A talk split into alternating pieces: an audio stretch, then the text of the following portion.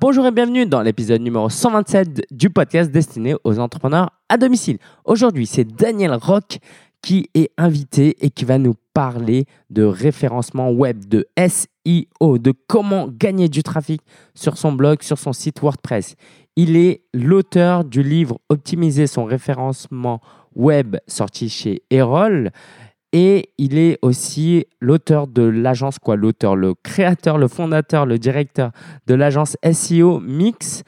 Euh, après l'épisode, il nous accorde en plus un quart d'heure pour nous dire comment son blog et son livre lui ont permis de développer le business qu'il a aujourd'hui en tant qu'agence, en tant que directeur d'agence. Donc, si tu veux gagner plus de trafic et développer ton entreprise, c'est vraiment l'épisode à écouter et à mettre en application ces conseils.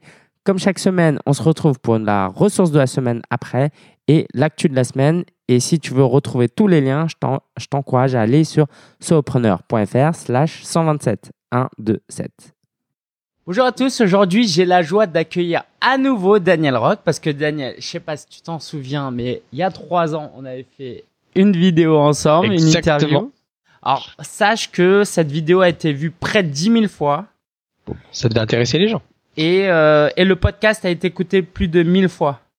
Et je peux même te dire que j'ai gagné de l'argent avec ton interview parce qu'avec la pub YouTube, j'ai même euh, gagné quelques euros, je pense. Ah bon. c'est pas grand chose. le début de la richesse. C'est un grand plaisir de t'accueillir parce qu'en plus, il y a la nouvelle version de ton livre qui est sortie, optimiser son référencement WordPress. On est confrères en plus euh, puisque j'ai publié chez Erol. Donc c'est un plaisir euh, plus particulier encore de pouvoir partager euh, tes conseils et les conseils de ce livre avec tout le monde. Donc euh, Daniel, je vais te présenter un peu et puis après je vais te donner la parole. Alors, j'ai la chance sur ton sur ton site daniel-rock.fr, tu as une une belle anti-sèche de prête pour pour moi. Donc tu es le dirigeant de l'agence SEO SEO Mix, donc Exactement. avec le blog qui va avec, et ça a commencé avec le blog aussi. Donc auteur de ce livre, tu as créé plusieurs extensions, tu es conférencier, tu donnes des formations, très impliqué dans le monde euh, WordPress en France et euh, co-créateur notamment du WP Tech à Nantes, c'est ça? Alors c'est à Nantes les deux premières éditions. Il y a la troisième édition là qui est en cours de euh, en cours de lancement. Ce sera en, en mai. Euh, non, pardon, fin dernier week-end d'avril et ce sera à Lyon cette fois-ci. Très bien, voilà. Donc euh, une alternative à Paris, tout ne se passe pas à Paris. et puis, euh, est-ce que tu veux compléter cette présentation? Oh bah non, écoute, je crois que tu as fait le tour et puis merci de m'accueillir une fois de plus dans cette interview. C'est un grand plaisir aussi de venir participer. Très bien. Bon, si vous allez sur daniel-rock.fr, vous allez voir que Daniel fait du flamenco aussi. Donc voilà, c'était pour compléter la présentation. Et puis tu es père et euh, euh d'une fille et euh, ouais, d'une petite fille. Très bien. Bah, écoute, on va pouvoir attaquer, euh, aller dans le vif du sujet. Dans le livre, tu présentes de manière très schématique et très simple le SEO. Et puis, ce que je t'invite euh, à faire, si tu le veux bien, c'est de d'approfondir, de détailler un petit peu. Tu dis que les, les trois grands critères qui influencent le référencement de son site, de son contenu, de ses pages, mhm. sont les liens entrant, quoi, dans les liens en général, le code source et le contenu. Est-ce que à partir de là, on peut on peut développer ça et vraiment euh, adressons-nous à celui qui démarque à peine dans le monde du web? Ouais, bah, bien sûr, ça c'est pas un souci. Euh, donc ce que ce qui est marqué justement dans le dans le livre par rapport à ces trois piliers, c'est quelque chose qui reste toujours vrai et qui euh, d'année en année n'a pas changé en référence naturelle. En gros, faut comprendre que le moteur de recherche, ça reste un programme informatique. Donc euh, Google est un programme informatique qui va venir sur votre site. Euh, et sur ce site-là, en fait, il va devoir comprendre d'abord le contenu. Donc il va d'abord devoir lire du code source, euh, lire des lignes de code HTML, CSS, JavaScript, etc. Et donc ça, c'est notre premier pilier. En fait, il faut faire en sorte déjà que le moteur de recherche puisse comprendre notre site. si votre développeur fait des erreurs, ou se trompe ou fait des oublis, bah forcément vous freinez le moteur de recherche et donc forcément Google il a moins envie de vous mettre en premier. Deuxième chose, c'est qu'il vous faut des contenus. C'est-à-dire que quand je tape une requête, euh, par exemple, j'aime le chocolat, euh, ou achat de chocolat noir par exemple, il faut bien que vous ayez un contenu qui corresponde pour vous positionner sur cette requête. Donc ça c'est pareil, c'est des choses assez basiques. Et bien entendu, le troisième pilier qui a toujours autant de poids, c'est les liens. Euh, est-ce que d'autres sites parlent de vous? Est-ce que d'autres sites internet font des liens vers le vôtre et vous donnent de la popularité? Alors bien sûr, le référencement c'est bien plus complexe que ça, mais si déjà vous comprenez ces trois aspects, vous avez compris déjà les bases du référencement naturel et de comment apparaître dans Google, euh, mais aussi dans Yahoo, dans Bing, euh, dans Yandex, etc., etc. Très bien. Alors, est-ce que tu peux tout de suite euh, mettre WordPress dans cette équation-là? WordPress joue beaucoup dans le code source, j'imagine. Pourquoi c'est un outil que tu recommandes? En quoi il apporte quelque chose en plus? Alors, euh, WordPress, pour ceux qui savent pas exactement ce que c'est, c'est un CMS. Donc, c'est un outil qui vous permet de gérer des contenus. C'est juste ça. Ça vous sert à créer un site web. Euh, ça peut servir aussi à plein d'autres choses, des intranets, des extranets, euh, des boutiques e-commerce, etc., etc. WordPress n'est qu'un outil. Euh, actuellement, c'est 28% du web mondial, donc plus d'un site internet sur quatre dans le monde. c'est un outil qui est assez ergonomique, assez pratique, qui a pas mal de défauts et en gros qui va vous permettre de publier et de gérer du contenu. C'est un concurrent d'autres CMS comme Joomla, comme Drupal, etc en soi, c'est pas forcément un meilleur CMS en termes de référence naturelle. La clé, c'est d'avoir quelqu'un qui va savoir maîtriser parfaitement cet outil-là. C'est-à-dire que le développeur, l'intégrateur, le référenceur, le rédacteur de contenu, euh, le responsable web marketing, etc., euh, etc., toutes ces personnes doivent apprendre à utiliser l'outil, à bien l'utiliser pour en tirer profit.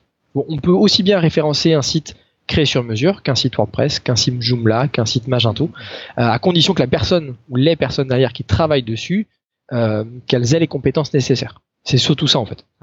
Et du coup, est-ce que c'est un outil que tu vas recommander un peu plus aux solopreneurs, aux entrepreneurs individuels qui eux n'ont pas le luxe d'avoir tout de suite un responsable marketing, un informaticien? Euh, Est-ce que c'est la meilleure solution pour aider euh, à notre référencement plutôt que d'utiliser, euh, j'ai pas envie de citer d'autres marques, mais bon voilà, il y a d'autres euh, CMS, d'autres systèmes. Alors c'est un très bon choix dans le sens où c'est très malléable, c'est très facile d'utilisation. Euh, c'est pas le meilleur choix toujours. Euh, il y a plein de raisons qui vont faire qu'on va dans un projet web euh, s'orienter vers telle ou telle solution. Après, c'est surtout que ça se met en place rapidement. Et pour peu qu'on ait un peu de compétence ou de maîtrise de l'outil, on peut très vite monter des sites, très vite les optimiser et surtout se concentrer sur le cœur du sujet. Puisqu'en fait, comme je le disais sur le premier pilier, notre code source, la structure technique de notre site, en fait, ça c'est que, le démarrage en fait. Après, le cœur du référencement, ça reste créer des liens, créer du contenu. Euh, donc en fait, il faut essayer de faire en sorte que notre base soit saine pour ensuite pouvoir travailler. Et là-dessus, WordPress est assez malléable et surtout est très puissant si on sait bien l'utiliser. Euh, vous pouvez faire tourner sur une seule installation WordPress, par exemple, euh, des dizaines de milliers de sites en même temps alors que vous avez qu'une seule installation du CMS. vous pouvez absorber du trafic de plusieurs millions de visiteurs par mois sans aucun problème. Là encore, à condition de maîtriser l'outil de bien l'avoir paramétré, bien l'avoir installé et ainsi de suite. Très bien. Bah du coup, euh, tu parles de paramétrage, c'est parfait. Euh, je viens de me lancer, j'ai créé mon blog tout seul, euh, j'ai installé WordPress. Quelles sont les trois premières étapes à prendre en compte en termes euh, avec ce, ce, focus sur le SEO, sans entrer dans le voilà choisir un, un rentrer dans les détails de tout ce qui est sécurité ou comment utiliser WordPress, mais vraiment avec un focus SEO. Quelles sont les trois premières euh, actions que je devrais mener? Alors la première, c'est de surtout pas se lancer tout de suite sur le CMS, c'est dans l'interface d'administration. Tous nos clients, nous avec qui on travaille, euh, quelle que soit la taille de l'entreprise, quel que soit le secteur d'activité, font la même erreur. C'est-à-dire qu'ils euh, se lancent sur l'administration de leur site, ils vont commencer à rédiger du contenu, et il leur manque la phase précédente, toute la stratégie en fait il faut absolument que vous mettiez en place un audit sémantique, un audit de mots-clés, savoir ce que les internautes recherchent, savoir ce dont ils ont besoin, pour déjà penser et concevoir toute votre structure et tous vos contenus en amont. Quelles vont être les différentes sections de mon site, quels sont les termes que je vais utiliser, quels sont les articles que je vais devoir rédiger, etc. etc. Ça, c'est la première erreur, elle est hyper récurrente. Et très souvent, nous, quand on fait un audit d'un site, on vient derrière en disant, bah voilà, vous avez une structure de site, faut qu'on la change de A à Z, parce qu'elle n'est pas du tout optimisée pour le référencement naturel, elle est aussi souvent très peu optimisée pour l'ergonomie et pour le marketing, et donc on doit revoir tout ça. Ça, c'est notre premier conseil. Deuxième conseil, c'est de se méfier de WordPress. Euh, alors d'ailleurs, c'est un conseil qui est valable pour n'importe quel autre CMS. Quand vous l'installez, il va avoir plein de comportements par défaut, euh, de fonctionnement, qui sont sous-jacents et que vous ne voyez pas forcément. Je m'explique. Quand vous installez WordPress, dans le code source de votre page, WordPress va rajouter plein de liens, plein d'informations, plein de scripts, plein de choses qui ne sont pas forcément utiles, même qui vont venir vous tirer une balle dans le pied. L'exemple le plus courant, c'est ce qu'on appelle le concept des, alors je vais pas essayer, de, simplifier, mais des custom post types et des custom taxonomies dans WordPress. En fait, dans WordPress, vous pouvez lui dire rajoute-moi de nouveaux types de contenus. Et le problème, c'est que des fois, ces nouveaux types de contenus vont vous générer plein de pages de manière automatique, mais ça va être des pages qui vont être très pauvres en contenu, qui ont très peu d'intérêt en référencement naturel et qui vont perdre le moteur de recherche. Donc méfiez-vous de WordPress. Et si j'ai un conseil justement là-dessus à vous donner, c'est regarder des tutoriels sur ce qu'on appelle les, les, logiciels de crawl en référencement naturel. C'est des logiciels qu'on installe sur son ordinateur. On lui donne l'URL d'un site et en fait le site va être scanné par ce logiciel-là. Et c'est très pratique parce que vous allez vous rendre compte de tout ce qu'on peut trouver sur votre site alors que vous visuellement vous n'aviez pas vu ces contenus-là. Donc ça c'est hyper hyper récurrent comme euh, comme problématique. Et le troisième conseil, euh, et là c'est vraiment important, je vous conseille vraiment de vous former à l'utilisation du CMS, euh, dans le sens où plein de petites options, plein de petits fonctionnements que vous avez vont provoquer des erreurs catastrophiques. Je peux donner deux trois exemples. C'est l'exemple par exemple, on gère mal ses utilisateurs et on crée une faille de sécurité parce qu'on a laissé l'utilisateur admin et avec un mot de passe qui est pas sécurisé, notre site se fait pirater facilement. Ça c'est un exemple. Deuxième exemple, en plus accès référencement, euh, le client ou l'utilisateur crée un contenu, deux mois après il change d'avis, il le supprime et il oublie de faire une redirection 300. Et etc., etc. Et des exemples comme ça, on en a des dizaines et des dizaines. Et en fait, il faut vraiment que ce soit WordPress ou un autre CMS ou une solution maison, il est super important que vous appreniez et vous preniez le temps de faire votre site, d'apprendre comment il fonctionne. Et d'ailleurs, la meilleure façon de faire ça, c'est créer un autre site à côté sur lequel vous faites n'importe quoi parce que c'est comme ça que vous allez apprendre de vos erreurs et voir ce qui marche et ce qui marche pas. Très bien. Euh, alors justement, dans ton premier conseil, tu parlais un peu d'un audit. Alors moi, je suis, euh, j'ai un blog euh, sur euh, l'équitation. Ça me passionne. Je le lance un peu. J'essaye de, de, de lancer un projet. Je me lance pas à fond dedans. Est-ce que je devrais tout de suite acheter un outil euh, pour euh, comme euh, utiliser un outil comme SEMrush et faire des recherches de mots clés ou est-ce que j'y vais un peu par l'intuition et je publie déjà mes premiers articles? Alors les deux marchent parce que c'est aussi en publiant des contenus qu'on voit comment ça réagit en référence naturelle. C'est une des meilleures façons d'apprendre. Après les outils sont extrêmement utiles. Euh, tu as cité SEMrush, il y en a plein d'autres. Euh, L'idée c'est pas de souscrire à plein d'outils parce que ça a des coûts quand même qui sont assez importants, euh, surtout quand, quand, on se lance. Euh, mais ces outils sont indispensables.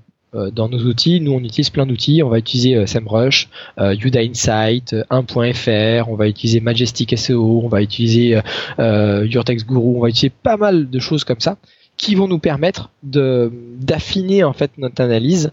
Mais le truc, c'est comme pour WordPress, c'est comme pour n'importe quel outil, il faut apprendre à les utiliser. Si vous prenez SEMrush ou vous prenez Majestic SEO, c'est des outils qui sont très puissants, ils vous permettent de faire plein de choses, mais il faut savoir quoi chercher et il faut surtout savoir interpréter les données. C'est-à-dire que si vous savez pas les interpréter, ben en soi ça sert pas à grand chose. Euh, donc c'est pour ça que c'est important de se former. Vous avez plein de livres sur le référencement naturel qui vous donnent justement plein de pistes sur comment faire un audit de mots-clés, comment fonctionne un moteur de recherche, etc. Et c'est super important de comprendre ça avant de pouvoir avancer. Hmm, très bien. Euh, il y a un terme que tu as euh, traité, c'est euh, la sémantique, l'univers sémantique. C'est pas quelque chose qu'on a discuté, je me souviens, il y a trois ans. Je pense pas qu'on parlait beaucoup encore de, de ce terme. Est-ce que tu peux en dire un peu plus? Parce que ça a un peu changé la donne quand même dans le monde du SEO depuis cinq ans. Alors oui, alors sémantique, on n'a pas tous la même définition de ce terme-là parmi les référenceurs, mais j'ai donné tous les aspects de, tous les points de vue des référenceurs. Si on parle d'audit de mots-clés, je vais simplifier, c'est d'abord se dire juste qu'est-ce que tapent les internautes? Imaginons, je vends des tondeuses à gazon. voilà, je m'appelle Jardiland, euh, prenons un exemple. Bah, l'idée c'est de se dire, bah, l'expression tondeuse à gazon fait partie de mon audit, c'est une expression intéressante, et mon objectif, c'est que quand la personne tape cette requête dans le moteur de recherche, moi que j'ai un contenu pertinent et que j'apparaisse en premier. Ça c'est la première étape de cet audit sémantique, c'est savoir ce que tapent les internautes pour se positionner. Ça sert à rien de se positionner sur un mot-clé qui n'est jamais tapé, mhm. euh, et à l'inversement, plus le mot-clé est tapé, plus il va être concurrentiel. Ensuite, l'audit sémantique, ça va beaucoup plus loin. L'audit sémantique, c'est de se dire, pour renforcer la valeur de ma page, pour dire à Google mon contenu est pertinent, et eh ben quand je tape tondeuse à gazon, Google va s'attendre aussi à trouver plein d'autres termes du même univers. Je donne des exemples tout bêtes, ça va être pelouse, jardin, extérieur, entretien, tous ces termes-là qui, s'ils sont dans mon contenu, vont être logiques. Si dans le contenu tondeuse à gazon, à l'inverse, je sais pas, moi je mets le mot Viagra, il n'y a pas de logique, il n'y a pas d'univers sémantique qui est cohérent. Et ensuite, l'univers sémantique, ça va plus loin dans le sens où il faut comprendre aussi les intentions. Euh, je, je, reprends mon exemple. Je m'appelle Jardiland, je vends une tondeuse à gazon je veux être positionné sur tondeuse à gazon, c'est quelque chose qui est logique. L'idée, c'est de repartir plutôt côté utilisateur et de se dire quel est son besoin réel. le besoin de mon client ou de mon prospect, c'est d'entretenir son jardin. Donc, entretenir son jardin, entretenir sa pelouse deviennent aussi des expressions pertinentes. C'est pas mon produit en lui-même, mais pourtant c'est le besoin sous-jacent. Et donc je vais pouvoir aussi créer des contenus sur comment entretenir sa pelouse, comment entretenir son jardin, euh, comment entretenir sa tondeuse à gazon, comment le faire l'entretien annuel, etc. etc. Donc c'est l'univers sémantique, c'est tout ça. Vous avez d'ailleurs plein d'outils qui se lancent dessus sur euh, l'analyse sémantique. Alors après, je rentre pas dans plein d'autres termes que des référenceurs utilisent, euh, des termes comme les lexis, les co-occurrences, tous ces genres de choses-là. Euh, mais l'idée, c'est d'abord de comprendre que vous avez un besoin exprimé par l'internaute dans le moteur de recherche, et vous, dans votre contenu, vous devez réutiliser cette expression et tous les autres termes qui y sont liés. Est-ce que je, pourrais même jusqu'à aller dire du coup que le SEO est devenu une pratique plus facile un peu qu'il y a quelques années où on devait réfléchir aux densités de mots-clés, aux variantes d'un mot avec au pluriel singulier avec faute ou sans faute d'orthographe? Est-ce que c'est pas un peu plus facile aujourd'hui pour le passionné qui veut juste parler de jardinage euh, et qui a pas besoin de réfléchir absolument au nombre de mots qu'il utilise dans son article? Alors, c'est que, en fait, c'est que cette pratique de densité, etc., c'était aussi beaucoup se prendre la tête à l'époque pour pas grand chose. Euh, certains référenceurs faisaient très attention à ces types de critères-là sur tous ces termes-là, ça reste important. Euh, effectivement, mettre des variantes du même terme ou de la même expression dans son contenu, c'est toujours quelque chose d'intéressant. Euh, mais en soi, maintenant, le moteur de recherche arrive à comprendre que c'est un terme euh, mis avec un accent ou sans accent, mis au pluriel ou, au singulier. Ça, il arrive parfaitement à le détecter. En fait, ça devient de plus en plus complexe parce que ça devient aussi de plus en plus technique, par contre. surtout sur la partie technique, vous avez par exemple la mise en place d'AMP, euh, le passage d'HTTP vers HTTPS sur des sites sans se tromper. Euh, vous avez maintenant aussi la euh, qui commence à beaucoup à progresser, ce qu'on appelle les progressive web apps. Donc en fait sur la sur la base c'est toujours pareil. On crée du contenu pertinent et on fait des liens depuis d'autres sites vers le nôtre. Par contre, la partie technique, elle se complexifie de plus en plus et le moteur de recherche évolue de plus en plus aussi. D'accord, très bien. Euh, exemple très concret, maintenant, faut faire un. Alors les sites responsifs, je pense que les gens ils ont compris, mais par exemple, faut euh, faire un site qui se charge de plus en plus vite. Euh, qu'est-ce, quel conseil tu donnerais euh, à l'utilisateur WordPress? Alors, euh, sur du point de vue utilisateur, parce que le temps de chargement, il y a plein de choses qui rentrent en compte. il y a le choix de l'hébergeur c'est à la rigueur, c'est son l'utilisateur quand il va créer son site. Euh, prenez jamais les hébergements les moins chers euh, parce qu'en général ça tient pas la route derrière. Et après vous allez pester contre WordPress qui est lent alors que votre hébergeur en fait derrière euh, n'a pas la puissance nécessaire aussi pour faire ça proprement. il y a d'un point de vue purement technique, donc là malheureusement si vous êtes simple utilisateur du CMS, vous ne pourrez pas le faire vous-même vous avez plein d'optimisations techniques à faire dans votre thème, dans vos plugins, dans la configuration du serveur, euh, dans la mise en place éventuelle d'un CDN, enfin dans plein de choses comme ça. Donc là, c'est technique. Par contre, côté utilisateur, il y a des choses très simples. La première, c'est de se dire, euh, quand je crée un contenu, j'évite de mettre des contenus trop enrichis, trop lourds. Euh, je vais pas mettre une image qui fait 4 mégas par exemple, mmh. euh, des petites choses comme ça. Côté utilisateur, toujours, on va essayer d'éviter d'avoir plein d'extensions différentes. Euh, c'est-à-dire euh, chaque extension dans WordPress, en fait, c'est un module que vous installez qui vont rajouter une fonctionnalité. Mmh. Ces modules-là, si vous en avez trop, alors c'est pas forcément mauvais en soi, mais plus vous en avez, plus vous prenez le risque que certaines de ces extensions provoquent des ralentissements. Euh, et dernier conseil que je vous donne, c'est sur le choix des thèmes. vous allez choisir un thème en tant qu'utilisateur très souvent sur la partie visuelle, alors qu'au final la partie visuelle on s'en c'est pas qu'on s'en fiche, mais euh, la partie technique du thème est hyper importante, la partie ergonomique du thème euh, est beaucoup beaucoup plus importante, et éviter de choisir un thème qui intègre d'office des dizaines et des dizaines de fonctionnalités, parce qu'en général la moitié d'entre elles vous ne les utiliserez pas. Et donc forcément vous allez ralentir votre site pour rien. Très bien. Euh, une question qui, quoi, il y a une frustration que tu connais euh, certainement chez les clients que tu accompagnes, c'est euh, le manque de trafic au début quand on commence. Peut-être parce que, et tu le traites dans le livre, tu parles de cette notion de popularité auprès de WordPress. C'est-à-dire qu'on se dit, bah, si je fais un bon article, pourquoi j'ai pas de trafic? Donc, et tu marques aussi que le SEO c'est du moyen et du long terme. C'est normal de pas avoir de de résultats tout de suite. Donc, est-ce que tu peux expliquer un peu plus euh, à tout le monde comment fonctionne cette idée de popularité? Pourquoi un très bon article que je publie sur mon blog va être moins bien référencé qu'un très bon article publié sur un blog déjà connu, par exemple? Alors parce qu'on est pour une première raison qui est très simple, c'est que le moteur de recherche Google n'a pas un cerveau humain. Donc notre notion de qualité est très subjective. Hmm. On estime qu'un de nos articles est très pertinent, très complet. On a fait un tutoriel euh, vraiment le plus exhaustif possible sur une thématique précise. Nous, on le trouve qualitatif, mais le moteur de recherche, ça reste un robot. Lui, il va analyser du code HTML, texte brut, il n'a pas cette faculté de comprendre réellement le sens de ce qu'on écrit, de ce qu'on dit. Donc le problème c'est que déjà on ne peut pas juger sur une partie de, cette façon-là, en fait, de manière subjective comme un être humain. Lui, ce qu'il va faire, c'est qu'il justement, il va analyser votre contenu d'abord sur la partie technique. Est-ce que dans le code source, il arrive à le comprendre déjà Deuxième partie sur plein de critères dont on a parlé un petit peu sémantiques. Euh, sur des densités, sur euh, un, des, bonnes utilisations des expressions tapées un, un autre, enfin une analyse plus euh, euh, comment dire algorithmique. Et ensuite vous avez la popularité.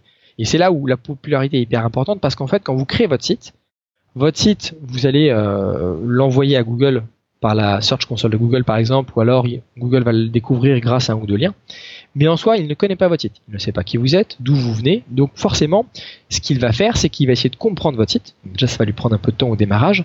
Et ensuite, sur un même sujet, si vous tapez une requête, quelle qu'elle soit dans Google, vous allez voir dans les résultats, il y a marqué environ, et vous avez un chiffre en fait. Il vous dit que la page que vous voyez, il vous affiche 10 résultats sur un nombre de résultats qui seraient pertinents selon lui. Mm-hmm. Et des fois, vous êtes, euh, vous dites, voilà, il y a 10 places sur la page d'accueil de Google, et vous voyez qu'il y a 3 millions de résultats possibles sur cette expression-là. Donc vous vous battez contre 3 millions de résultats différents. Donc l'idée c'est que pour dire à Google que votre contenu est pertinent, il vous faut de la popularité. Il faut faire parler de vous. Et c'est là aussi où le référencement rejoint très souvent le marketing. C'est que les boîtes qui marchent bien en référencement, elles ont souvent aussi une bonne stratégie en marketing. Parce que si vous avez une bonne stratégie euh, euh, de différenciation, une bonne stratégie produit, une bonne stratégie de service ou une très bonne communication, ça aide énormément le travail du référenceur parce que naturellement on va parler de vous. Naturellement des sites vont faire des liens vers vous et naturellement votre popularité va remonter. Ah bien. Euh, je trouve que c'est intéressant ce que tu dis, c'est que souvent aussi on oublie que euh, c'est une course contre les autres le SEO. C'est-à-dire qu'on peut être très bon, mais si les voisins sont meilleurs, bah on sera en deuxième ou troisième page. Euh, Exactement. Donc ça c'est c'est quelque chose que certaines personnes ont du mal à accepter parce qu'ils se disent euh, je fais bien mon travail, pourquoi j'ai pas la moyenne quoi? C'est un peu ce qu'ils se disent. C'est exactement ça. Imaginons que vous êtes une agence immobilière. Imaginons vous prenez une agence de référencement. L'agence de référencement, je sais pas, moi, elle vous prend entre 500 et 1000 euros par mois. Je prends un exemple. Bah, vous pouvez faire tout ce que vous voulez. Vous aurez en face de vous, par exemple, un concurrent qui va être seloger.com. Et ben, seloger.com, ils ont des budgets beaucoup plus colossaux. Donc, même si vous faites un très bon travail, vous, de votre côté, de l'autre côté, votre concurrent, il va faire 10 fois plus d'efforts. Sachant qu'en plus, non seulement vous battez contre les concurrents, mais vous vous battez contre l'évolution de Google, parce que Google évolue et vous devez sans cesse vous adapter. Exemple sur des résultats locaux, vous faites une recherche locale, un restaurant, bah maintenant, enfin depuis quelques mois déjà maintenant, euh, dans la carte Google qui s'affiche, vous n'avez plus que trois résultats, alors qu'avant il y en avait plus. Donc ce simple changement a fait que plein de gens ont perdu de la visibilité du jour au lendemain, juste à cause d'un changement de l'algorithme de Google et de la présentation des résultats de Google. Très bien. Euh, une question qui revient souvent, c'est le traditionnel euh, combien de mots doivent faire mes articles. Comment tu réponds à cette question-là? Alors, en général, nous on aime bien les articles qui font au moins 300 à 500 mots, mais la, la principale, enfin le principal critère pour nous, c'est est-ce que j'ai répondu parfaitement et intégralement à la problématique. Si mon expression, je reprends l'exemple de tout à l'heure, c'est euh, comment entretenir sa pelouse, j'imagine que je fasse un contenu sur ce sujet-là il faut que à la fin de ma rédaction, j'ai traité tous les aspects de ce sujet-là. J'en ai pas oublié un seul, que je reste pertinent. Et donc sur des sujets comme ça, vous allez peut-être faire 500 mots, 1000 mots, 1500 mots, 2000 mots, euh, etc., etc. C'est des choses qui vont vraiment avoir un impact. Euh, mais l'idée, c'est avoir un minimum de contenu. Et après, il faut juste traiter le sujet. Et après, il faut être quand même aussi agréable à lire. Euh, faites pas des paragraphes pour faire des paragraphes avec des gros pavés de texte illisibles. Il faut qu'il y ait du rythme, il faut que ça donne envie, il faut que ce soit agréable à lire, etc. Ok, très bien. Euh, dans, dans la continuité de, des articles, euh, je reçois régulièrement des propositions d'articles sponsorisés. Est-ce que tu as un avis sur cette question? Est-ce que l'article sponsorisé euh, est bon déjà pour euh, celui qui bénéficie de la promotion, donc euh, euh, l'annonceur? Mhm. Est-ce que concrètement, aujourd'hui, demain, il y a Nike qui me demande d'écrire un article invité, euh, un article sponsorisé, qui me paye? Mhm. Euh, est-ce que cette entreprise y gagne vraiment? Et comment elle devrait faire pour y gagner vraiment? Première question. Et deuxième question, comment moi je pourrais écrire cet article sponsorisé sans que ça nuise à ma propre réputation, à ma propre popularité vis-à-vis de Google? Alors, euh, ça c'est une question qui est un peu plus complexe parce que tout dépend de quel point de vue vous vous placez. Alors, l'article sponsorisé, d'abord je prends selon les règles de Google. Alors si on suivait les règles de Google, théoriquement, quand vous faites un article sponsorisé, ça n'a aucun intérêt en référencement naturel. Si vous suivez les règles de Google. Google dit, je reprends l'exemple de Nike, Nike commande un article sponsorisé, cet article sponsorisé devrait avoir ce qu'on appelle des liens nofollow. Donc c'est un, petit attribut HTML qu'on met sur nos liens et ça dit au moteur de recherche ne suit pas ces liens. Donc en référencement naturel, théoriquement zéro impact. Dans la pratique, faut être honnête, euh, au moins 95% des articles sponsorisés n'ont pas cet attribut-là. Donc dès lors qu'ils n'ont pas cet attribut-là, forcément ça a un impact positif. Forcément, ça améliore votre référencement naturel parce que ces liens sont suivis, ces liens vont vous donner de la popularité. Ça c'est le, premier principe. L'article sponsorisé, euh, il vous avez aussi un aspect légal. Euh, donc là, je parle pas de référencement. Vous devez indiquer vous sur votre site que cet article est sponsorisé et que vous avez été rémunéré, que ce soit euh, avec de l'argent ou que ce soit avec un échange de produits, de services, de bons procédés, peu importe. Mais normalement, vous devez le marquer. Le truc, c'est que si vous le marquez, potentiellement, Google peut le savoir. Alors, l'algorithme, je doute fortement que l'algorithme automatique de Google vous pénalise pour ça. Euh, parce que pour lui, comment détecter euh, article sponsorisé, pas sponsorisé, c'est assez complexe. Par contre, potentiellement, un quality raters, donc des gens qui vont noter manuellement certains sites, eux pourraient potentiellement vous pénaliser manuellement. Euh, le risque est faible. À l'heure actuelle, je connais assez peu de sites qui font un peu d'articles sponsorisés qui ont été pénalisés pour ça, mais le risque existe. Et après, pour l'annonceur, c'est intéressant en termes de popularité. Pour la personne qui publie l'article sponsorisé, au-delà de l'aspect pécunier, ce qui va être intéressant pour lui, c'est que c'est, enfin, ça peut être intéressant à condition, de bien le faire. Si l'article sponsorisé est aussi bien optimisé qu'un contenu traditionnel, il n'y a aucun souci. C'est-à-dire, vous faites un contenu unique qui répond à une requête précise de l'internaute, le contenu est long, il est bien rédigé, il est dans le bon univers sémantique, vous allez vous positionner. Et ça, c'est valable pour n'importe quel article sponsorisé, euh, ou même de manière plus générale sur du guest blogging. Euh, donc là, sans l'aspect financier, quelqu'un vient chez, euh, chez vous sur votre site faire un article gratuitement, euh, là c'est pareil, il n'y a pas de souci, à condition que ce contenu soit bien fait, bien rédigé. Très bien. Euh, je te demandais en préparation de cette interview comment tu voyais le, le SEO dans 5 ans? L'idée c'est comment je peux aujourd'hui investir dans le SEO plutôt que d'écouter les interviews de Lingen et de Daniel tous les trois ans Comment je peux aujourd'hui investir pour que pour les cinq prochaines années je sois tranquille? Alors évidemment ça marche pas comme ça, mais un minimum. Il y a des bonnes pratiques. Comment toi tu vois le SEO dans cinq ans? Alors dans cinq ans, le cœur du métier ne changera pas. Enfin, faut être honnête, euh, ça va faire dix ans que je fais ce métier et le cœur du métier n'a pas changé depuis dix ans. Ça reste toujours fait du contenu de qualité qui répond à un besoin et créer de la popularité. Ça, dans 5 ans, ce sera toujours le cas. Par contre, dans 5 ans, la partie technique va énormément évoluer. Euh, en grosso modo, si vous voulez faire du référencement naturel et vous voulez vraiment en faire un vrai levier d'acquisition de trafic, il faut absolument que vous fassiez une veille technique sur le référencement naturel. Quelles sont les nouveautés, quels sont les changements de l'algorithme de Google, quelles sont les nouvelles préconisations techniques, quels sont les vrais critères qui ont un impact? Euh, je vous conseille aussi de tester parce qu'il y a des fois on va vous dire que tel élément a un impact important en référencement naturel alors que son impact est faible et inversement il y a des choses qui peuvent avoir un impact déterminant. L'exemple qu'on donne nous actuellement c'est l'HTTPS.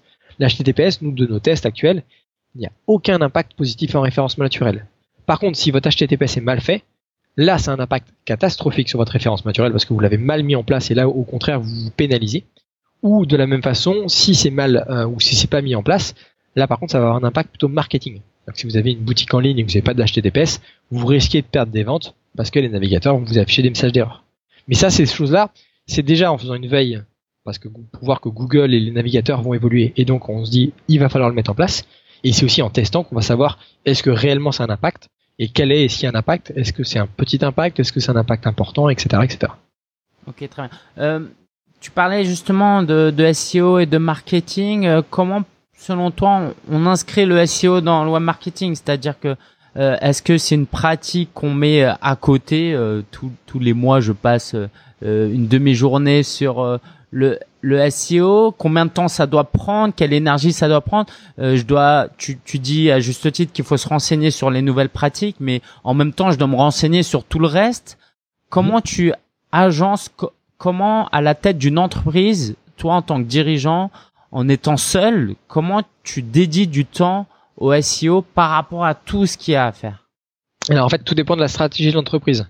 Il euh, faut, faut vraiment qu'elle ait à cœur euh, sa manière de fonctionner. Vous avez des, il y a des entreprises qui fonctionnent uniquement par du réseau. Il y a des entreprises qui fonctionnent uniquement grâce à des commerciaux. Euh, il y en a qui fonctionnent qu'avec des salons. Il y en a voilà. Euh, chacun a son modèle économique et son ses leviers d'acquisition. L'idée est de savoir c'est est-ce que le référencement est un levier d'acquisition supplémentaire ou est-ce que ça doit en devenir le principal. Mm. Si ça devient le principal, vous devez y dédier du temps tout de suite parce que le temps de mettre en place une vraie stratégie de référencement, ça va prendre du temps. Si au contraire c'est anecdotique, bah, dégagez-vous quelques heures par semaine ou par mois ce sera déjà suffisant pour faire démarrer l'élément. Ce qu'il faut avoir conscience par contre, c'est que le référencement doit, enfin le référenceur doit travailler avec le service marketing et le service marketing doit impérativement travailler avec le référencement, parce qu'en fait les deux sont liés. Le référencement naturel, c'est un levier d'acquisition de trafic, mais le référencement naturel, c'est aussi tout simplement un moyen de comprendre les besoins des internautes. Même si vous ne faites pas de référencement naturel sur votre site, faire un audit du marché en référencement naturel est hyper important parce que juste au niveau marketing, au niveau de la com, vous allez comprendre quels sont les termes utilisés. Et l'exemple qu'on donne très souvent, c'est que nos clients utilisent le terme technique, euh, le terme du métier. Ils utilisent leur terme parce qu'ils maîtrisent leur marché, mais l'utilisateur, le prospect, lui, il a un besoin. Il n'utilise pas forcément le terme technique. Et ça, dans l'audit de référencement naturel, on va le savoir. On va savoir exactement pour ce besoin-là, comment il exprime son besoin, et donc moi, comment je dois rédiger mes contenus mais aussi comment je dois axer ma communication, comment je dois la rédiger, etc., etc. Très bien, super. Alors, euh, forcément, je, je, vais, je vais formuler une question, mais en fait, ça va nous aider à, à comprendre certaines choses. C'est en quoi l'agence SEO Mix se différencie des autres agences? En te posant cette question, j'aimerais vraiment puiser la valeur ajoutée de, de ce que tu fais pour que qu'on passe par ton agence ou non, bah voilà, je puisse vraiment bien travailler mon SEO. Donc voilà, qu'est-ce qui vous différencie des autres agences? Alors nous, c'est la spécialisation. Euh, il y en a d'autres hein, qui le font alors de manière plus ou moins plus ou moins forte et ou sur d'autres CMS. Nous, l'idée c'était qu'on était parti du principe qu'on est à la base une agence de référencement naturel, donc on vient optimiser le référencement, mais on s'est spécialisé dans le CMS WordPress. C'est-à-dire qu'à l'heure actuelle, on est capable et on sait exactement comment fonctionne le cœur de WordPress euh, comment fonctionnent toutes les API et toutes les fonctions natives du CMS pour ensuite les utiliser en référencement naturel. Euh, je donne plein de termes un peu techniques, mais plein de choses qui vont être très utiles. On sait comment fonctionne le chargement du cœur, on sait comment fonctionnent les crons, les transientes, comment fonctionne l'API euh, des rewrite rules pour écrire des jolies URL dans WordPress, comment fonctionnent les custom post types et custom taxonomy, comment fonctionne tout ce genre de choses-là. Et donc nous, en fait, ce qu'on fait, c'est que quand on a des clients, le fait qu'on se soit spécialisé dans le CMS, c'est qu'on part de son besoin, on part de son marché, et on dit, ah bah voilà, par rapport à votre marché, il vous faudrait tel site, et on va être capable d'adapter WordPress.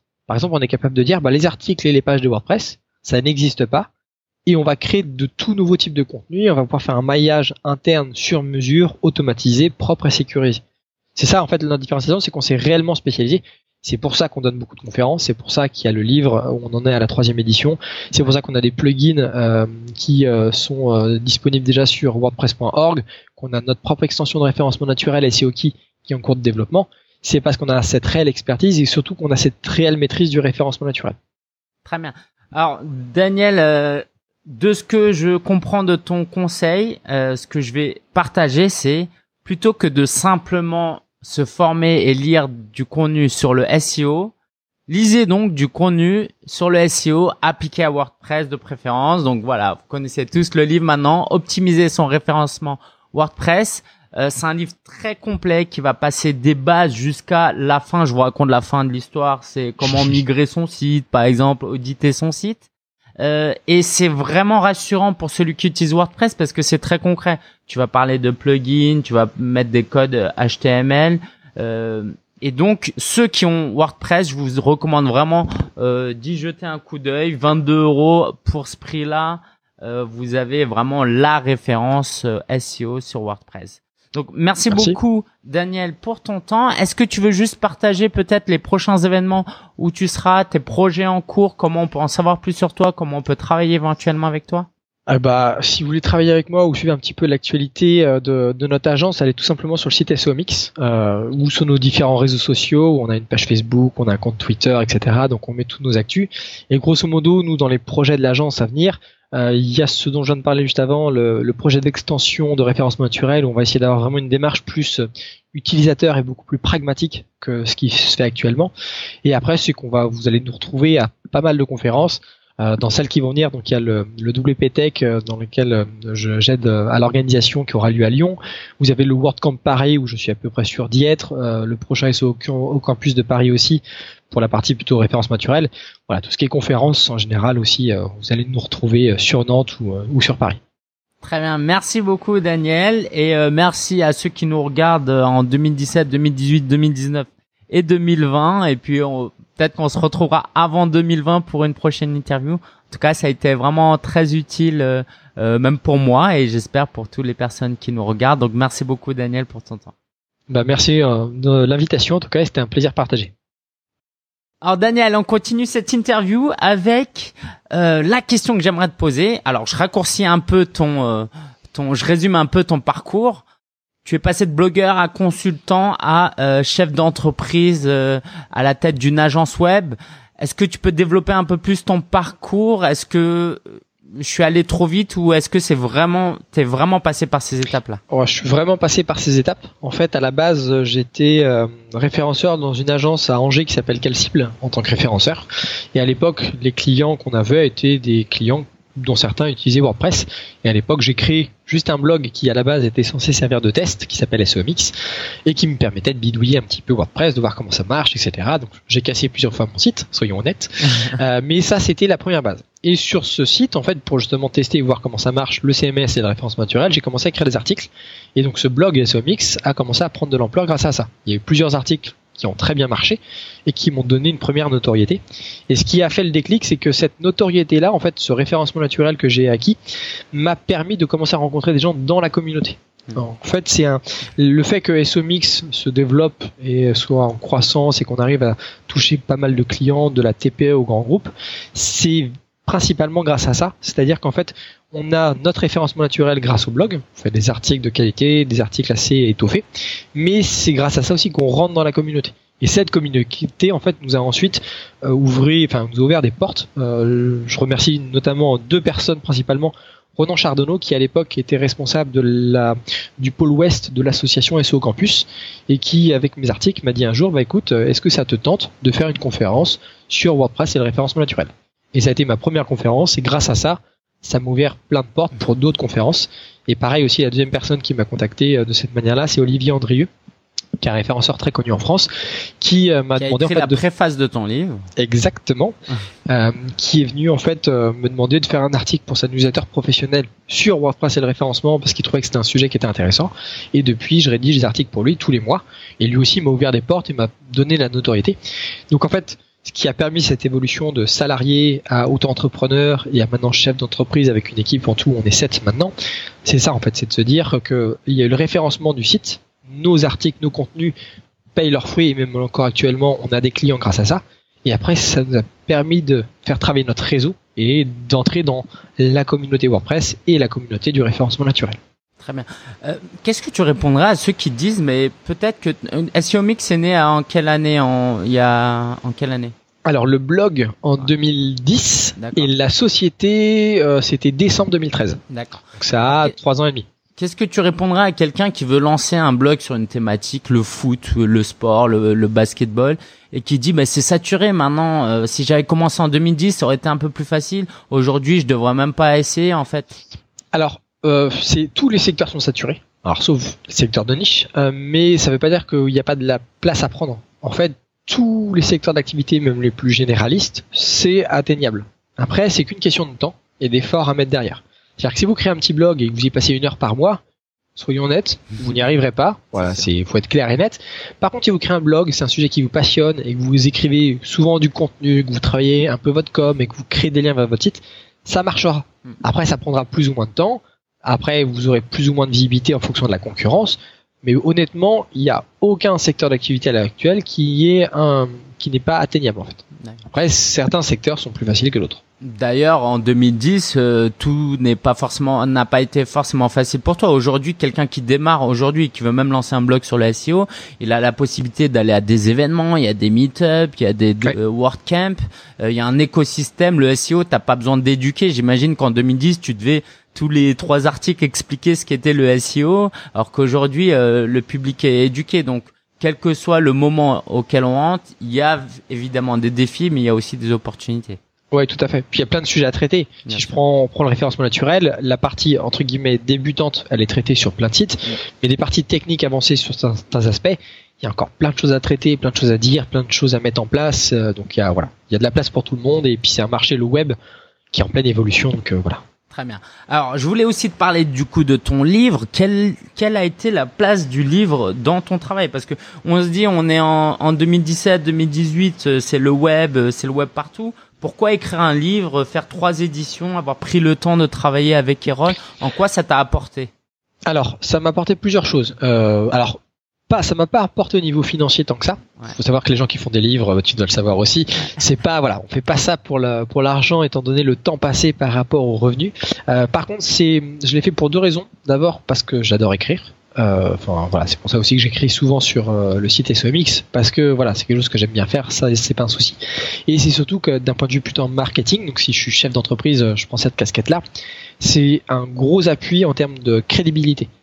C'est-à-dire que certains de nos clients, ce qui peut faire la différence sur une offre, euh, vous envoyez un devis par exemple à un client pour un audit et un accompagnement en référence naturelle, bah de leur dire bah voilà, on a rédigé un livre, on a été publié, on en a vendu plusieurs milliers euh, d'exemplaires, on a aussi donné euh, des conférences à tel endroit, tel endroit et tel endroit, ça assoit votre crédibilité. Ça veut pas dire que vous êtes le meilleur, mais ça veut dire qu'au moins la personne qui fait appel à vous, elle sait que vous êtes pertinente et que vous êtes compétente et ça peut faire énormément la différence. Et c'est pour ça que ça rejoint ce que je vous disais tout à l'heure. Le marketing a de l'importance. Ça a toujours de l'importance en référence naturelle parce que ça va asseoir en fait toute votre communication, vos contenus, votre crédibilité et votre taux de conversion sur votre site internet. Alors comment ça, ça euh, l'aventure a démarré? Alors l'aventure a démarré. Euh, à la base, c'était une demande de ma part. Euh, alors j'ai justement donc en travaillant avec euh, Olivier Andrieux, en faisant des articles tous les mois pour lui, je lui ai demandé s'il avait un contact chez Erol. Donc l'avantage que j'ai eu, là-dessus j'ai eu pas mal de chance, euh, c'est que le fait d'être introduit par quelqu'un qui avait déjà publié beaucoup de livres chez Erol, ça a facilité le fait de convaincre les éditions Erol de publier un livre sur ce sujet-là. Parce que quand on veut publier un livre, le problème c'est de convaincre l'éditeur de dire que ce sujet va être suffisamment intéressant. Parce qu'eux, ils vont passer du temps, mine de rien, sur l'impression, sur la relecture, sur la mise en page, sur la communication qu'eux-mêmes vont faire pour diffuser un livre dans les différentes librairies qui existent partout en France, et que eux prennent un risque. Et donc l'idée, c'est de réussir à convaincre l'éditeur de dire voilà, mon sujet, il est vraiment intéressant, ça vaut le coup de faire un livre dessus. Très bien. Euh, on termine par euh, euh, euh, chronologiquement, donc on arrive à, au fait qu'aujourd'hui tu, tu es à la tête d'une équipe de six personnes. Euh, ça se passe comment la vie d'un dirigeant d'agence? Alors après, je pense que ça dépend beaucoup de l'entreprise ou de la culture de l'entreprise. nous, on a une ambiance qui est plutôt relativement saine où on s'entraide, on essaie de pas faire des horaires non plus trop trop chargés, d'être toujours dans l'aspect un peu où chacun doit évoluer, doit progresser, doit apprendre et surtout doit s'amuser. Donc cette partie-là est vraiment géniale. Puis une équipe qui, euh, qui avec qui je m'entends très bien, avec qui travaille très bien, où les clients sont contents. Enfin là-dessus, euh, tout va bien dans le meilleur des mondes. Euh, le côté négatif, c'est mon côté chef d'entreprise administratif où j'ai de la paperasse à gérer, j'ai de la comptabilité. Voilà, c'est plus cet aspect-là qui me gêne plutôt que la partie gestion d'équipe, gestion de projet, etc. qui est plutôt intéressante et sur lequel on s'amuse plutôt bien à l'agence. Alors, qu'est-ce que tu dirais à quelqu'un comme moi qui, euh, tu connais ma marque, hein, solopreneur? L'idée, c'était de se lancer en entrepreneur individuel. Euh, je me suis jamais dit que je voudrais être à la tête d'une équipe et je sais pas quel est ton avis là-dessus. Est-ce que toi, tu voulais créer une agence? Alors, à la base, non. Euh, si j'ai créé SOMX et si à la base je suis passé de salarié à auto-entrepreneur, c'est uniquement parce que, euh, d'une part, j'étais en désaccord avec mon, ma responsable de l'époque, ça c'est une histoire un peu particulière, mais c'est surtout que j'avais envie de travailler à ma façon. De pouvoir euh, évoluer, de pouvoir apprendre ce que je pouvais pas faire en tant que salarié dans la société dans laquelle j'étais. Et après, le fait de se dire je suis indépendant, je suis euh, auto-entrepreneur ou j'ai créé une, une IRL et je veux passer à, une équipe, ça c'est vraiment personnel en fait. Il y a des gens euh, qui sont faits ou qui ont envie uniquement d'être salariés, il y a des gens qui sont faits ou qui ont envie uniquement d'être indépendants, il y a des gens qui ont envie de diriger une équipe.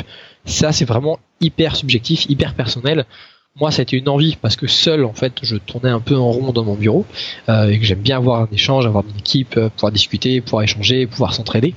Euh, donc ça c'est vraiment c'est chacun en fait. C'est c'est vraiment purement personnel. Il n'y a pas de meilleur statut. chaque statut a des avantages et des inconvénients. Très bien, merci beaucoup Daniel pour ton temps. Un dernier mot, un dernier conseil à donner aux entrepreneurs qui se lancent, aux porteurs de projets. Qu'est-ce que tu leur dirais pour atteindre un succès comme le tien? Euh, J'en aurais deux. La première, c'est d'essayer de vraiment comprendre quel est le besoin de leurs prospects. Euh, vraiment toujours partir de ça. Et théoriquement, tout ce qu'ils vont faire derrière devrait tenir la route. Et la deuxième chose, essayez de vous différencier. Euh, quel que soit le critère sur lequel vous allez vous différencier, évitez de faire ce que font exactement les concurrents, essayez de trouver un axe euh, différent. Ça peut être le prix, ça peut être le packaging, ça peut être la communication, ça peut être les fonctionnalités, ça peut être plein de choses, mais trouvez un moyen de vous différencier et théoriquement tout le reste devrait suivre. Très bien. Merci beaucoup, Daniel, pour tout ton temps. Les gens qui veulent en savoir plus, optimiser son référencement WordPress chez Erol. Et puis, à bientôt, alors, et Daniel. À très bientôt. Merci pour l'invitation. Ciao, ciao. Ciao. J'espère que cette interview euh, t'a plu, que tu as appris beaucoup de choses, n'hésite pas à lui, faire un petit coucou, lui dire euh, que tu l'as découvert à travers le blog Solopreneur. C'est vraiment, le podcast Solopreneur, c'est vraiment euh, quelqu'un d'appréciable, un expert et voilà, il mérite vraiment d'être connu. Donc, si tu as l'occasion de rencontrer Daniel Rock au WordCamp, notamment, qui aura lieu en mars 2018, n'hésite pas. Alors, la ressource de la semaine je vais te partager un concept que j'ai vraiment, vraiment aimé. C'est Station W. Ça n'a rien à voir avec Station F, ou peut-être un tout petit peu.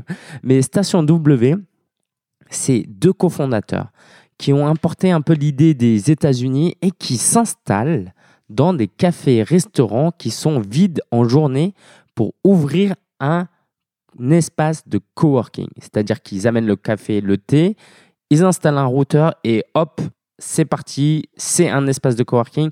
C'est génial parce que eux, euh, vu que j'ai fréquenté pas mal de, d'espaces de coworking, euh, bah, eux, c'est intéressant parce qu'ils n'investissent pas beaucoup de temps et ils peuvent ouvrir plein de coworking comme ça, surtout à Paris où il y a plein d'espaces.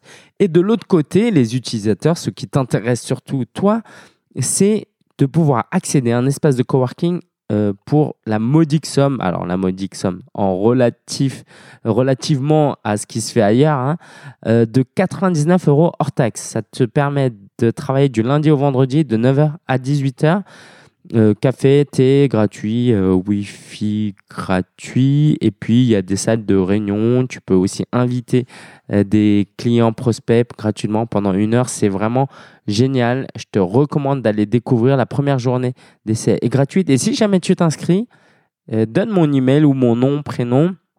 Mon email, c'est L-I-N-G-E-N, solopreneur.fr. Tu auras euh, ton deuxième mois à, 50 à moins 50%. Donc voilà, moi j'y suis depuis euh, plus d'un mois maintenant. J'aime beaucoup. Alors, c'est pas le lieu idéal pour travailler, mais disons que pour ce prix-là, c'est vraiment chouette. J'essaie de faire quelques économies. Là, je suis dans. Euh, j'ai gardé mon bureau que j'avais, mais un jour par semaine. Les choses vont peut-être évoluer et du coup, je couple avec ça. Ça me fait faire des économies. qu'est-ce, que, qu'est-ce qui est important aussi?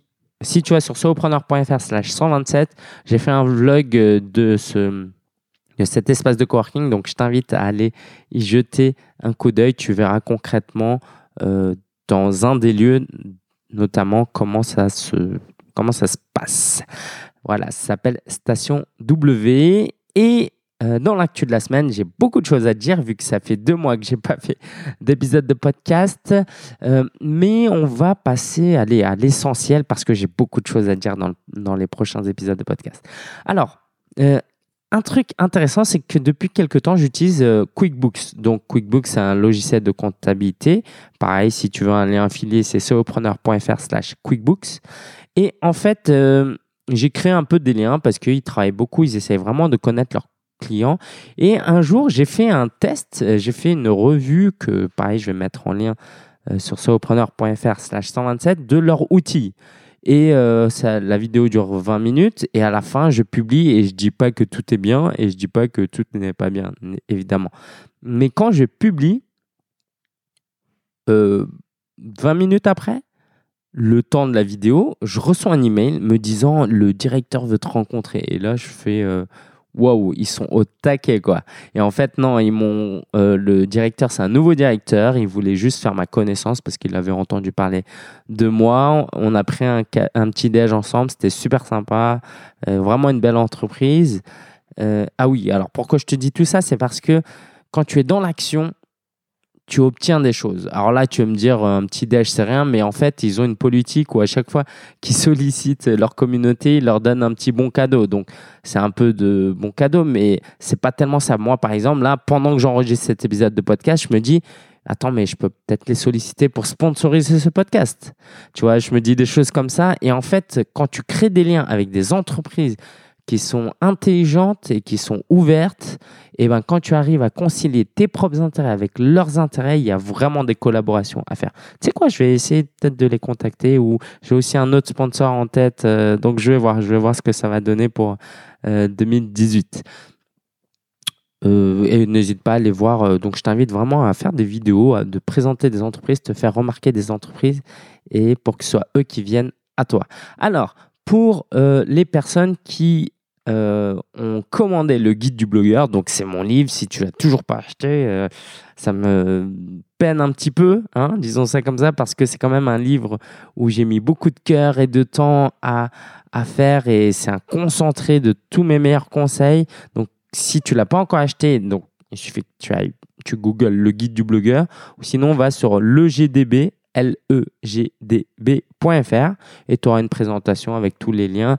Euh, donc voilà, pourquoi je te parle de ça? Ah oui, parce que je vais donner un webinaire exclusivement aux clients, parce que euh, aux lecteurs, quand tu achètes le livre, tes clients aussi, tu as accès à une formation en ligne de 30 jours et un groupe Facebook. Et donc, je voulais faire un webinaire où je vais euh, parler vraiment des coulisses de ce livre. Donc, ça va être vraiment, vraiment chouette. Autre chose que je voulais te dire, c'est que je vais lancer, euh, je vais relancer certainement le, le mon blog le Esprit Vif. C'est un blog, alors juste mon parcours rapidement, j'avais fait un blog de dev perso que j'ai revendu pour les hommes et j'ai refait un autre blog de dev perso derrière parce que ça me plaisait vraiment. Et en fait, ce blog euh, de dev perso, de développement personnel, ça fait trois ans qu'il a, ou même quatre ans qu'il a genre 500 euh, visiteurs uniques par jour, ou allez, 400-500. Et en fait, j'ai jamais, jamais vraiment pris le temps de, de recueillir... Euh, des euh, ah ça me fait penser à un autre sponsor que je pourrais contacter euh, de recueillir des avis euh, de recueillir des emails pardon pour vendre des formations et j'étais à un événement ce week-end où voilà justement j'ai découvert certains systèmes pour automatiser des ventes. Et voilà, j'ai vraiment envie de lancer un livre, une formation pour aider les hommes à gagner confiance en eux. Si ça t'intéresse, n'hésite pas à me dire. Euh, pour automatiser euh, ce site qui est en fait euh, complètement gâché professionnellement parce qu'au niveau du contenu, j'aide beaucoup de gens. voilà, je t'en reparlerai, ok, quand je relancerai ça. Et pendant que je te parle de ça, évidemment, j'ai envie de te parler du reportage sur Capital. Je ne sais pas si tu l'as vu. C'est intitulé un truc euh, vendeur de bonheur, euh, arnaque ou réalité, un truc comme ça. Et donc, il passe en revue certains entrepreneurs, euh, infopreneurs de dev perso et qui vendent un peu du rêve. Mais euh, donc, c'est ce que dit le documentaire, même si je pense qu'ils sont durs parce que ces entrepreneurs-là apportent vraiment de l'aide aux gens, je pense. Est-ce qu'ils vendent trop cher leur aide? Ça, c'est une autre question. Est-ce qu'il y a de la manipulation? C'est aussi une question légitime qu'il faut se poser, mais ils apportent de l'aide. Et euh, je suis super content de ne pas apparaître dans ce type de reportage parce que je me dis, voilà, moi j'ai toujours eu une éthique, j'essaie vraiment d'être carré, d'être voilà, moi un peu mon ma philosophie c'est euh, ne vends pas à ta mère euh, ne, vends pas à tes clients ce que tu ne vendrais pas à ta mère quoi. Attends. Ne vends pas tes voilà. À tes clients à un prix où tu serais même prêt à le vendre à ta mère. ok? C'est-à-dire que euh, vends pas 1000 euros un truc qui vaut 100 euros, par exemple. Parce que est-ce que tu es prêt à ce que ta propre mère achète ça? Bref. Euh, donc vraiment, vraiment, fais attention à ton image sur le web. Ne cherche pas à gagner de l'argent sur le court terme. Investis sur le long terme. Vraiment. Euh, En parlant de ça, bah, je vais te parler aussi de, des, des aspects un peu plus noirs de mon business. C'est l'insatisfaction client. Là, j'ai eu deux clients insatisfaits, semi-insatisfaits. Hein. Alors, comment t'expliquer ça sans rentrer trop dans les détails? Ces deux, Ce sont deux clients qui ont pris deux prestations et qui, en fait, étaient un peu mécontents de... Euh, l'un d'eux, c'était mon manque de disponibilité et l'autre, c'était que je lui apportais pas des résultats assez concrets. Alors, ça, évidemment, je pense que eux-mêmes, ils ont leur responsabilité. C'est-à-dire que euh, il suffit qu'ils comparent ce que je fais, moi, au prix que je fais par rapport à d'autres et ils comprennent rapidement qu'ils n'obtiendront pas mieux que moi au même prix. Ça, c'est une chose.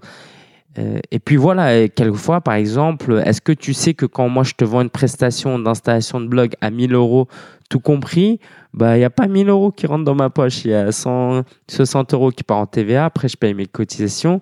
après, si je rapporte tout ça à l'heure, euh, je travaille peut-être pour 30, 40 euros de l'heure, mais c'est ce que je gagnerais si j'étais salarié. Sauf que je suis pas salarié, je suis entrepreneur. Du coup, j'ai mes propres coûts, je prends des risques. Bref, tout ça, les gens ne savent pas.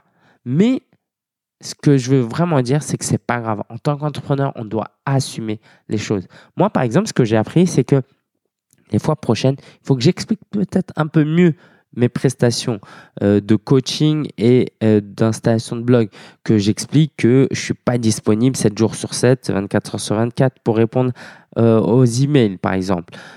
que, par exemple, pour le pack accélérateur, c'est-à-dire 5 heures de coaching, je peux travailler que si la personne a des problèmes à me donner.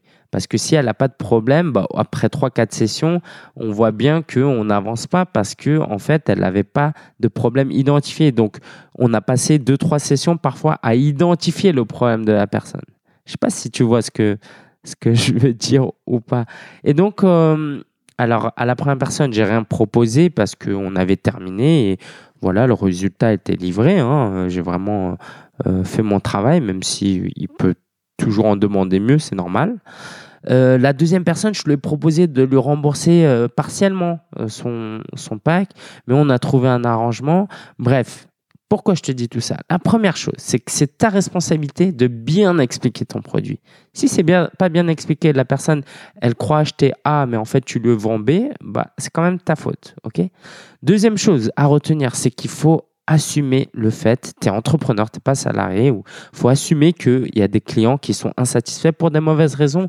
Et euh, peu importe, peut-être ils sont pas de bonne humeur, peut-être ils sont pas bien renseignés, peut-être euh, ils ont leurs problèmes leur vie, des problèmes dans leur vie. Peu importe, il faut assumer les responsabilités et euh, prendre leur feedback pour mieux travailler notre offre. Et la troisième chose que je voudrais te partager, c'est focus sur la satisfaction client. Moi, j'étais prêt à, euh, j'étais prêt à rembourser euh, euh, partiellement l'autre personne pour voilà, je veux pas gagner son argent et qu'elle soit insatisfaite. Ok, la première personne, euh, bah, j'ai essayé de, de, comprendre, de lui expliquer. Euh, bon là pour le coup, je pouvais vraiment rien rembourser parce que sinon j'aurais travaillé pour rien, alors que le résultat était livré. Mais on a eu de très bons échanges et j'ai essayé de prendre son, son feedback, d'essayer de comprendre. Mais voilà, n'aie pas peur des clients insatisfaits, mais cherche toujours à améliorer. Et si tu peux réparer les choses, fais-le. En tout cas, ça montre que tu sors de ta zone de confort. Si tu as que des clients satisfaits, c'est que soit tu vends ton produit pas assez cher, soit tu te mouilles pas assez. En gros, tu vends que des baguettes, quoi, alors que tu pourrais vendre des pâtisseries. Euh, voilà. Voilà, il n'y a peut-être pas forcément de, conclusion à ce, que, à ce point-là. Je voulais juste partager un peu ce que, ce que je vis pour que tu vois vraiment de quoi il s'agit. Autre info pas intéressante, euh, je suis enrhumé. Autre info, alors il y a un mois, j'ai supprimé de ma base 1000 emails, 1000 euh, emails cash. J'avais 3000 emails, j'en ai supprimé 1000 parce qu'ils n'ouvraient pas mes emails. Euh, j'ai hésité pas mal de temps à le faire. Finalement, je l'ai fait parce qu'en plus, ça m'a fait diminuer mes coûts d'envoi d'emails parce que quand tu payes un abonnement, tu le payes par rapport au nombre euh, d'abonnés que tu as. Donc, ça m'a fait diminuer mes coûts. Ça a augmenté mon taux d'ouverture. J'étais plutôt à 17-18%. Je suis passé maintenant à 23%. Donc, ça, c'est bien euh, à tous les niveaux. Et puis, tout simplement parce que euh, j'ai pas besoin de travailler avec tout le monde. Il faut que je travaille qu'avec des gens qui sont motivés et voilà, qui ouvrent mes emails, sinon ça sert à rien.